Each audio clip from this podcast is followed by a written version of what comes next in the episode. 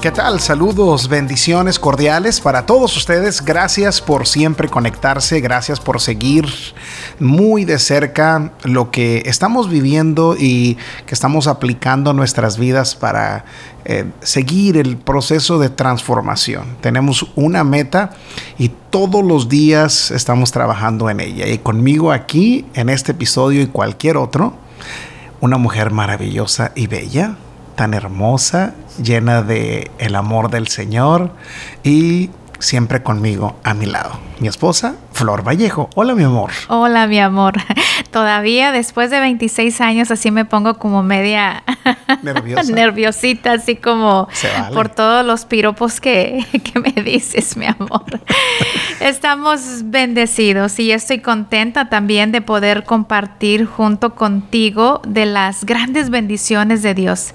Estamos siempre expectantes, todos los mm. días. Estamos expectantes de lo de las cosas grandes que Dios ha preparado para nosotros. Y nosotros seguimos agarrándonos de ellas, tomándonos, sujetándonos a las bendiciones del Señor. Y el tema del día de hoy es muy, muy interesante porque toda la semana, ya tengo dos semanas con esta frase en mi cabeza, en mi corazón y que el Señor me ha hecho estar meditando, meditando, meditando en ella. Y te dije hace como tres días, te dije, este es el siguiente tema. No podemos brincarlo porque lo queríamos dejar un poquito más adelante para ir preparando el escenario, pero ya es necesario porque este tema que vamos a tratar el día de hoy se llaman los tres secretos del contentamiento. Pero al usted escucharlo después de esta transmisión, este tema le va a generar una paz maravillosa. Una paz que dijo la misma escritura que el mundo no da. Y hoy vamos a hablar de los tres secretos que existen cuando nosotros practicamos el contentamiento en nuestras vidas diarias, en, nuestro, en nuestra área de trabajo, en nuestro matrimonio, con nuestros hijos, cuando todos como un cuerpo, eh, tanto si es una iglesia, el cuerpo de Cristo, si es una familia, el cuerpo de la familia, si todos eh, caminamos en este espíritu, en este valor, en esta idea del contentamiento, se van a acabar las bolas aquí en, las espaldas. En hombros. En los hombros. El estrés innecesario. Exactamente. A ver, esto es mejor que lo que mucha gente dice que con la yoga, que practican la yoga y que se relajan. No, no, no, no, no. Esto es mejor que todo el contentamiento en nuestras vidas. es una palabra que ahora estamos muy conscientes de ella. E intencionales. Que, e intencionales, siempre viéndolo de esa manera. igual hablabas eh, del afán que en estos tiempos está están viviendo el afán, la ansiedad. Y, y sí, lo declarabas ahí en el libro de Juan capítulo 14, en el versículo 27, eh, eh, eh, versículo 27 dice, la paz os dejo, mi paz os doy. Dice, yo no la doy como el mundo la da. No se turbe vuestro corazón ni tenga miedo. Necesitamos esa paz. Y esa paz la podemos adquirir a través del contentamiento. Hoy vamos a entrar en escena y vamos a entrar en detalle cómo usted puede practicar el contentamiento en su vida. Eh, una cosa sí le voy a decir, va a tener que trabajar en ello es importante trabajar en ello. Si queremos experimentar el contentamiento, eh, el contentamiento tenemos que practicarlo en nuestra vida, aplicarlo, hay que hacer algunos cambios, hay que hacer algunos ajustes, hay que aplicar algunas, algunas ideas traerlas desde la mente, luego ponerlas en el corazón y luego crear acciones y que ya esas acciones se, se conviertan en hábitos Siempre lo hemos dicho en las mesas redondas. Los eh, pensamientos se convierten en acciones. Y luego las acciones se convierten en, un hábito. Buenos hábitos. Y luego... Trabajar en ellos. el hábito ya se va a convertir en nuestro estilo de vida. Estilo de se convierte en, nuestro estilo de, vida, claro. Y esa es la idea, que, te, que lleguemos a practicar el contentamiento de una manera automática natural, como nuestro nuevo estilo de vida. Que no tengamos que forzarnos, como ese ejemplo que siempre das cuando predicas, mi amor. ¿Cuántos de ustedes han visto un árbol de naranja forzándose por dar naranja?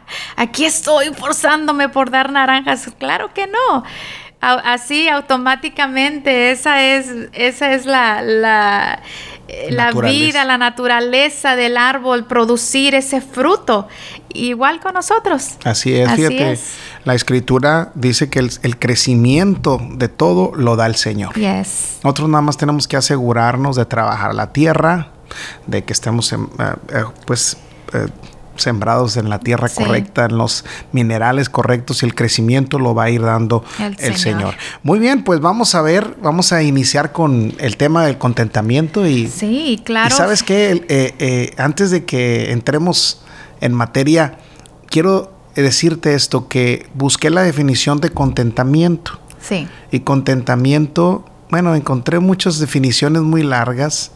Eh, pero la que más me gustó es una definición que dice contentamiento es estar contento. Qué difícil, ¿no? eso, eso dije, no, esa es mía. Yo no, me complico la vida. Así que, mi amor, quiero decirte que estoy muy contento de estar contigo. Amén, igualmente. Tú me causas contentamiento. Amén. Claro que sí. Pues bueno, vamos a la palabra. Vamos a ver qué dice la palabra con respecto al contentamiento. Siempre queremos basarlo con la palabra, queremos saber qué es lo que Dios dice. Así es. Para tener ese fundamento fuerte en nuestras vidas. Esa seguridad. Esa seguridad, exacto. Y lo vemos ahí en, en Primera de Timoteo, capítulo 6, el versículo 8, el apóstol Pablo dándole este, estos consejos a Timoteo, hablándole sobre la piedad y el contentamiento.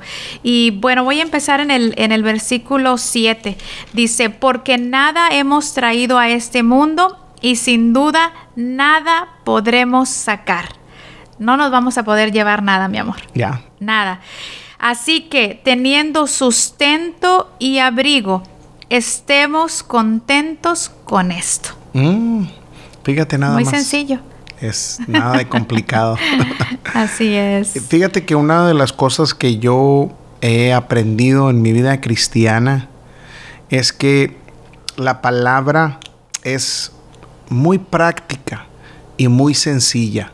Somos nosotros quienes la complicamos porque queremos que se ajuste a nuestra conveniencia. Queremos que es como aquel que dice, bueno, yo tomo, eh, yo tomo vino porque la Biblia dice que Jesús tomó vino. Entonces lo que tratas de hacer es ajustar, sí, ajustar, que se ajusten a su estilo de vida. Sí, justificar mi estilo de vida. Y cuando la, escritura no es nada complicada, dime qué complicado es esto de decir... Pues nada, eh, que no nos vamos a llevar nada. Sí, así de sencillo. Entonces, desde ese punto de vista, todo lo que poseemos, todo lo que tenemos, por eso todo es de Dios, lo hemos dicho desde el inicio. Sí. Y tenemos que tener ese segundo, segunda forma de pensar de que nada nos vamos a llevar. Y que como nada nos vamos a llevar, tenemos que estar con, contentos, agradecidos con que tengamos las dos cosas básicas que es una necesidad. Yes. Lo dijimos en programas anteriores que tenemos que definir lo que es una necesidad y lo que es un deseo.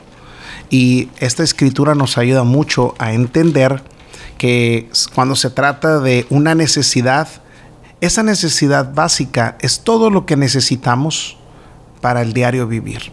Es decir, de nada más nos tenemos que afanar, de nada más nos tenemos que preocupar, simplemente tenemos que estar eh, eh, confiados en que Dios se encargará de nosotros. Esta idea del contentamiento viene y está ligada con el señorío.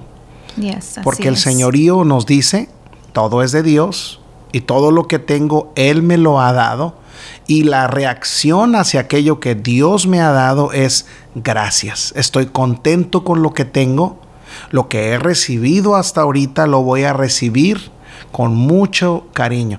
Mira, la mejor manera de entender el contentamiento, has visto a un niño que se le dan constantemente regalos y que ese niño está tan acostumbrado a recibir regalos que de repente le dan uno y ya no le gusta y lo tira. A veces los vemos en esos pequeños videos de Navidad que el niño le regalaron, a propósito los papás le pusieron calcetines ahí, y él quería un Nintendo y agarra el, agarra el regalo de los calcetines y se enoja y hasta se los avienta en la cara y empieza el niño a enojarse y nos reímos nosotros de eso, los papás se ríen, pero esa es exactamente nuestra actitud a veces cuando recibimos de Dios algo que nosotros no estábamos esperando. ¿Y no crees que Dios a veces a propósito lo hace? pues bueno, nosotros tal vez exactamente es lo que te iba a decir, porque recuerdo que bueno, tú hablas de los niños, ¿no? Que porque a veces abren el regalo eh, eh, tienen el regalo en la mano y están rápido abriéndolo, esperando que sea lo que ellos quieren. y recuerdo que una ocasión nosotros hicimos eso. Hicimos eso porque en esas, en esa Navidad, lo voy a traer a memoria, a ver si lo recuerdas. No, sí, en esa Navidad, justo en esa Navidad, cuando estábamos en una situación económica difícil en nuestras vidas por haber estado metidos en deudas, entonces... Em, ese año dijimos, vamos, los regalos van a ser diferentes. Entonces me fui a una tienda, encontré unas eh, cajitas de popcorn de, popcorn este dulce, el popcorn dulce, los forré, les puse moños. Eh, traducción, palomitas de maíz. Palomitas de maíz. Para los que nos escuchan en México. Debajo de un arbolito que, que compramos, un arbolito pequeño, y, y siempre festejamos como en familia. Eh, el tiempo de Navidad. Llegó el tiempo de abrir los regalos y ellos estaban expectantes. Yo creo que ya esperaban los mejores regalos, ¿no? Y empezaron todos a la misma vez a abrir el regalo. Y cuando vamos viendo sus caras, lo lindo de ellos es que no dijeron nada, no se molestaron ellos recibieron ese, ese regalo con tanto amor y ahí pudimos ver la gracia del Señor. Me acuerdo que hasta fotos tomamos, tenemos fotografías. Y ahora, ahora que ya mis hijos están más grandes, que, que, que Dios nos ha sacado de, de las deudas, ahora vemos esas fotografías como recuerdo, ¿no? De, de, lo, de la, del gran amor del Señor en nuestras vidas y ellos se ríen, mamá, ¿recuerdas cuando nos regalaste en Navidad popcorn, palomitas de maíz, mamá? ¿Qué estabas pensando? Bueno, el contentamiento tiene sinónimos. El contentamiento, el sinónimo de contentamiento es alegre. Estar contentos. Fíjate, la otra, el otro sinónimo es satisfecho. Yes. Satisfacción Así es. De todo lo que tenemos. Como cuando comemos, eh, estar satisfechos con lo que comemos. Siempre dar gracias por todo. Siempre dar gracias al Señor por todo. Gracias, Señor, porque Él lo, lo ha suplido en nuestras vidas, mi amor. Y el otro sinónimo es complacencia.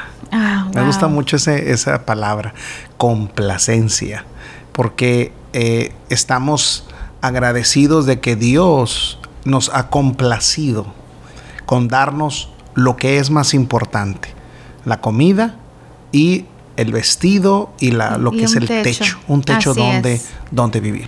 Así es, mi amor. Y mira, eh, ¿qué dice aquí la palabra en, en Filipenses 4:11? Dice, eh, dice, no lo digo, el apóstol Pablo dice, no lo digo porque tenga escasez, pues he aprendido a contentarme, cualquiera que sea mi situación. Mm. Sé vivir. He aprendido a, contentarme. Sí. entonces, el contentamiento es un aprendizaje. Se aprende, mm. exactamente. Se aprende.